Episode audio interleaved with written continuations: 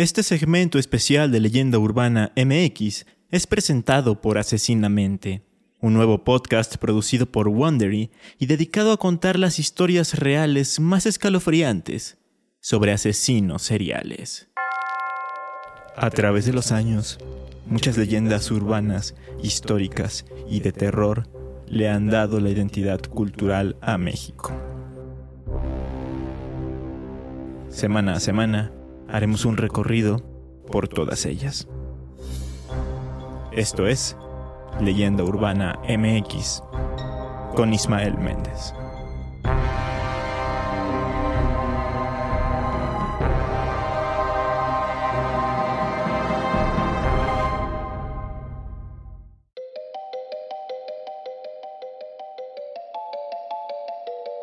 ¿Qué tal?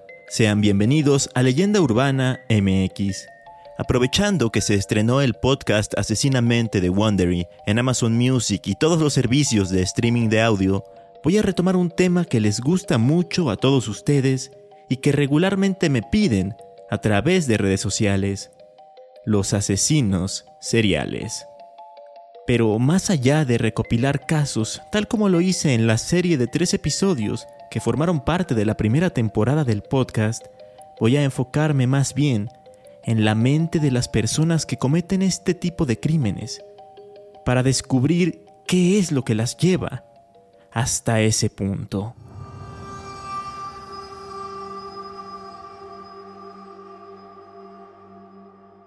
En primera instancia, cabe aclarar que el término serial killer, asesino serial o asesino en serie se refiere, según el exagente del FBI Robert K. Ressler, a un individuo que asesina a tres o más personas en un lapso de tiempo mayor a un mes, con un periodo de enfriamiento entre cada asesinato y cuya motivación se basa en la gratificación psicológica que le proporciona cometer dichos crímenes.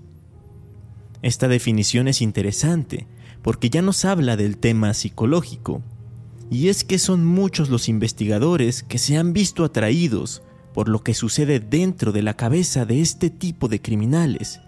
Y a la vez, son muchos los estudios que se han hecho sobre ellos.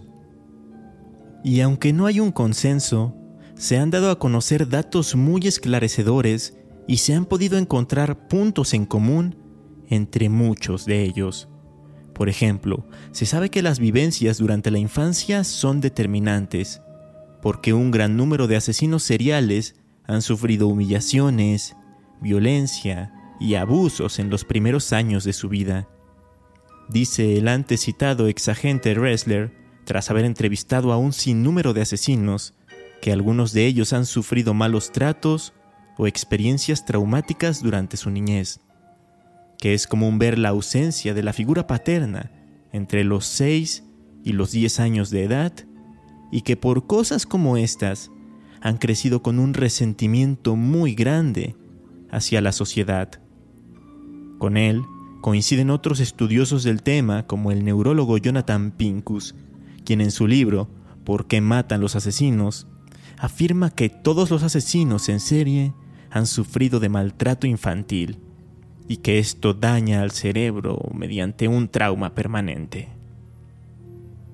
Aunado a esto, también se ha determinado que parte de los asesinos en serie que se han podido estudiar a lo largo de la historia tienen rasgos o conductas psicopáticas. Recordemos que la psicopatía se define como un trastorno mental que se caracteriza por una alteración del carácter o de la conducta social. Entre estas características, como bien menciona el investigador canadiense Robert Hare, destaca la falta de empatía, es decir, que no existe interés por los sentimientos de los demás. De igual forma, se encuentra la falta de remordimientos o sentimientos de culpa, una personalidad egocéntrica o presuntuosa y una gran habilidad para mentir y manipular a las personas. Ahora bien, si hablamos del comportamiento, vamos a encontrar que gran parte de los asesinos en serie gustan de utilizar la fuerza física contra sus víctimas. Es por eso que se valen de armas blancas, que estrangulan o que incluso matan a golpes. La razón, el contacto físico los hace sentirse superiores y dominadores ante su víctima. Así que, teniendo en cuenta todo esto de lo que hablamos de forma general en cuanto a la mente de un asesino, vamos a abordar un caso en particular, un caso mexicano, como no podía ser de otra forma, y que en su momento fue muy famoso y causó un gran revuelo en el país. Un caso que por supuesto también formará parte del podcast Asesinamente. El caso de la Mataviejitas.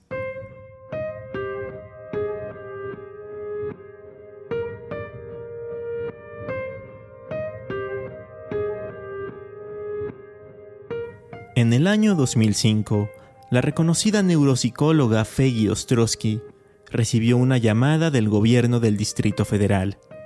Las autoridades requerían de sus servicios porque en ese entonces se investigaban una serie de asesinatos ocurridos en la capital mexicana que tenían muchas cosas en común, y sabían que ella podía ayudarlos a determinar si todo podía ser obra de un asesino en serie. Un asesino en serie según lo que plantea el doctor en psiquiatría Joel Norris, atraviesa una sucesión de etapas a la hora de cometer un homicidio. Empezando con la fase áurea, que es cuando un potencial asesino comienza a retraerse hacia su mundo interno y su contacto con la realidad se debilita, se desvanece. Es aquí cuando entra la idea del crimen, cuando se va gestando. Posteriormente viene la fase de pesca, en la que el victimario empieza a buscar los lugares precisos en los que puede encontrar a sus víctimas ideales. Después tenemos la fase de seducción, una de las más importantes, porque en ella el criminal atrae a sus víctimas haciendo uso de toda clase de artimañas para que confíen en él y de esta forma se suban a su coche o incluso lo dejen pasar a su hogar sin poner ningún tipo de resistencia. Ahora viene la fase de captura, en la que el victimario, por decirlo de alguna manera, cierra la trampa y tiene a su merced a su víctima. Inmediatamente después, llega la fase del asesinato, de la que no hay que dar mayores explicaciones. Pero aún hay dos fases más. Una llamada fase fetichista, en la que el asesino hace otras acciones para prolongar su experiencia. Hay quienes roban a sus víctimas. Hay quienes guardan algo asociado a ellas como objetos personales. O en casos extremos, hay quienes se llevan hasta trozos de su cuerpo. Finalmente, llegamos a la fase depresiva, en la que el criminal experimenta una tristeza extrema que únicamente se esfuma con la idea de cometer un nuevo asesinato. Así que el ciclo se repite. Ostrowski, al analizar el caso, se dio cuenta de que había un patrón muy marcado en los crímenes que se estaban reportando desde el año 2003 aproximadamente en delegaciones como la Cuauhtémoc y la Gustavo Amadero. Todas las víctimas eran mujeres de la tercera edad que vivían solas. Además, la puerta de sus casas nunca estaba forzada, por lo que se intuía que aquellas ancianas dejaban entrar a la persona que posteriormente y sin imaginárselo les quitaría la vida. También mencionó en una entrevista para la BBC que la policía estaba teniendo muchos problemas para resolver el caso, sobre todo porque se estaba basando en los testimonios de algunos individuos, quienes describían a la Mataviejitas como una persona alta, fuerte, de espalda ancha y corpulenta, pero a la vez afirmaban que era una mujer. Esto hacía pensar que el autor de los homicidios era un travesti o un transexual, y descartaban el hecho de que podría ser una mujer. Sin embargo, todo cambió el 25 de enero de 2006, cuando fue detenida una tal Juana Barraza Samperio, mientras trataba de huir del hogar de una mujer de 89 años, a quien acababa de asesinar, estrangulándola con un estetoscopio. Por fin se había logrado capturar a la mataviejitas. Sorprendentemente para muchos, sí que se trataba de una mujer.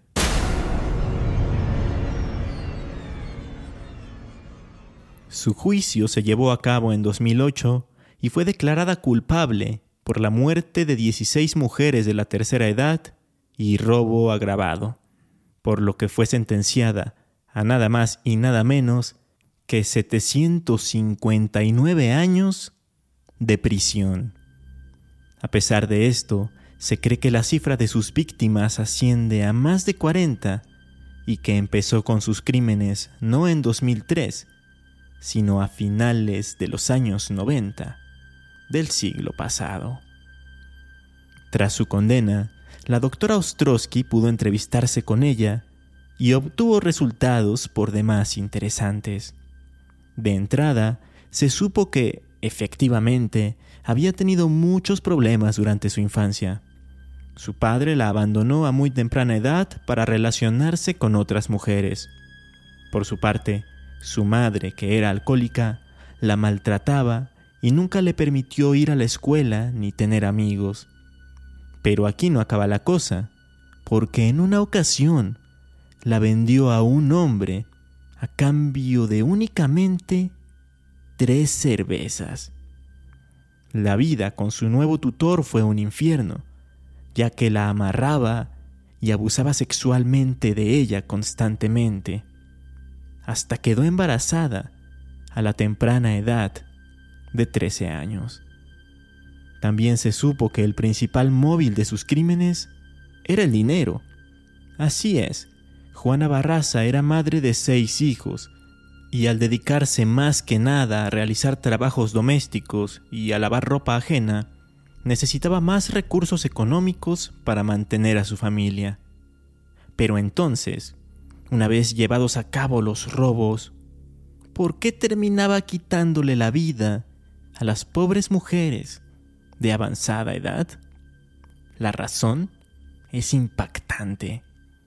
A raíz de otros estudios como los del criminólogo del caso, Miguel Ontiveros, se determinó que la Mataviejitas relacionaba a esas mujeres con su madre.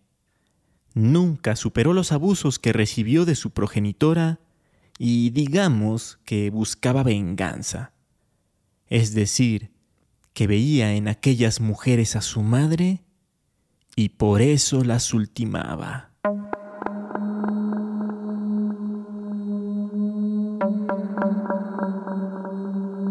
Por cierto, para complementar todo esto, Ricardo Ham, en su libro Asesinos seriales mexicanos, destaca que hay algo a lo que no se le presta la atención que debería a la hora de investigarse a un probable asesino en serie, las personas atacadas. El asesino siempre se recuerda más que a la víctima. Los criminales pasan a la historia y las personas asesinadas al olvido. Debido a ello, han surgido ramas en la criminología que se encargan de esto, como la victimología, que se centra en estudiar las consecuencias sociales y las relaciones entre víctima y agresor. Si analizamos detenidamente casos de asesinos seriales, vamos a darnos cuenta de que siempre, o la mayoría de las veces, estos buscan a víctimas vulnerables, que no opongan mucha resistencia. Tal es el caso de individuos con personalidad débil o pertenecientes a grupos sociales vulnerables como niños, prostitutas, mendigos o como en este caso, adultos mayores.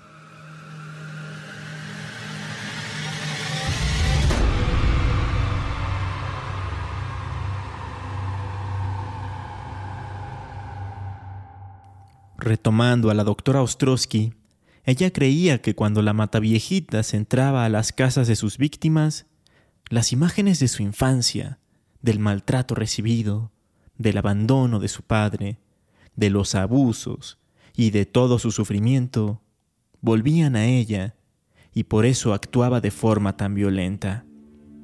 De hecho, relacionó los cordones y otros objetos que utilizaba para estrangular a las mujeres con el hecho de que ella era amarrada por su tutor cuando abusaba de ella. Para muchos, esta forma de matarles resultaba extraña, porque intentaban comparar a la mataviejitas con otros asesinos de otras partes del mundo que optaban por asesinar a adultos mayores, y veían que muchos se valían de otros métodos, como el veneno, por ejemplo. Pero si recuerdan lo que mencioné hace unos minutos, acerca de que los asesinos en serie gustan de usar la fuerza física, entonces todo cobra sentido. Además, al ser una mujer con un físico prominente y que poseía de mucha fuerza, le era muy fácil arrebatarle la vida a sus víctimas con estos métodos. Por otra parte, si nos vamos a temas un poco más técnicos, Feggy Ostrowski tomó resonancias magnéticas del cerebro de Juana Barraza y mapeó las variaciones en sus respuestas sensoriales mientras le mostraba imágenes que se podrían catalogar como agradables, desagradables o neutras. Y sorprendentemente, la asesina respondía del mismo modo tanto a las imágenes positivas como a las negativas y a las neutrales, como si no distinguiera unas de otras. Tras todo esto, precisó que a nivel cerebral, la mujer presentaba anomalías en su comportamiento con los lóbulos frontales, específicamente con las áreas orbitofrontales y las dorsolaterales frontales, partes del cerebro que se ocupan de la toma de decisiones, el juicio, el control del impulso y el comportamiento social y sexual. En resumen, y basándonos en esta gran cantidad de estudios e investigaciones, y tomando en cuenta todos estos factores que formaron parte de la vida de la Mataviejitas, tanto los sociales como los neurológicos y psicológicos, se determinó que todos ellos fueron el perfecto caldo de cultivo para que se creara una personalidad violenta y criminal. Todo este trabajo, además, le sirvió a Feggy Ostrowski para escribir y publicar su libro Mentes Asesinas, en el que inclusive dedica un capítulo completo a la mente de Juana Barraza Samperio, alias la Mata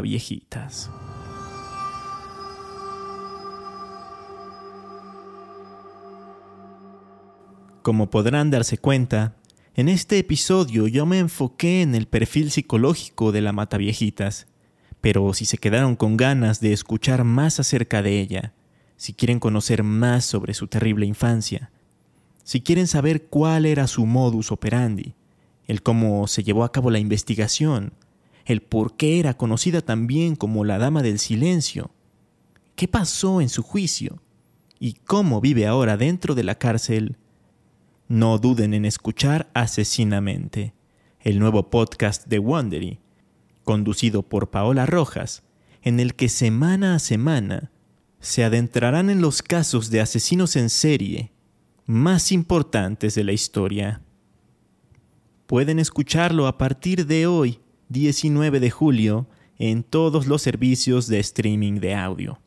Pero ojo, si lo escuchan en Amazon Music, van a poder encontrar ya mismo tres episodios adelantados.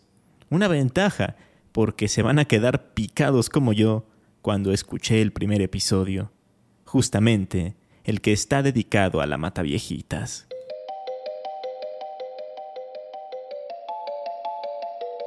Este episodio especial de Leyenda Urbana MX llegó a ustedes gracias a Wandery y su nueva producción Asesinamente disponible de forma gratuita a partir del 19 de julio en Amazon Music, antes que en cualquier otro lugar.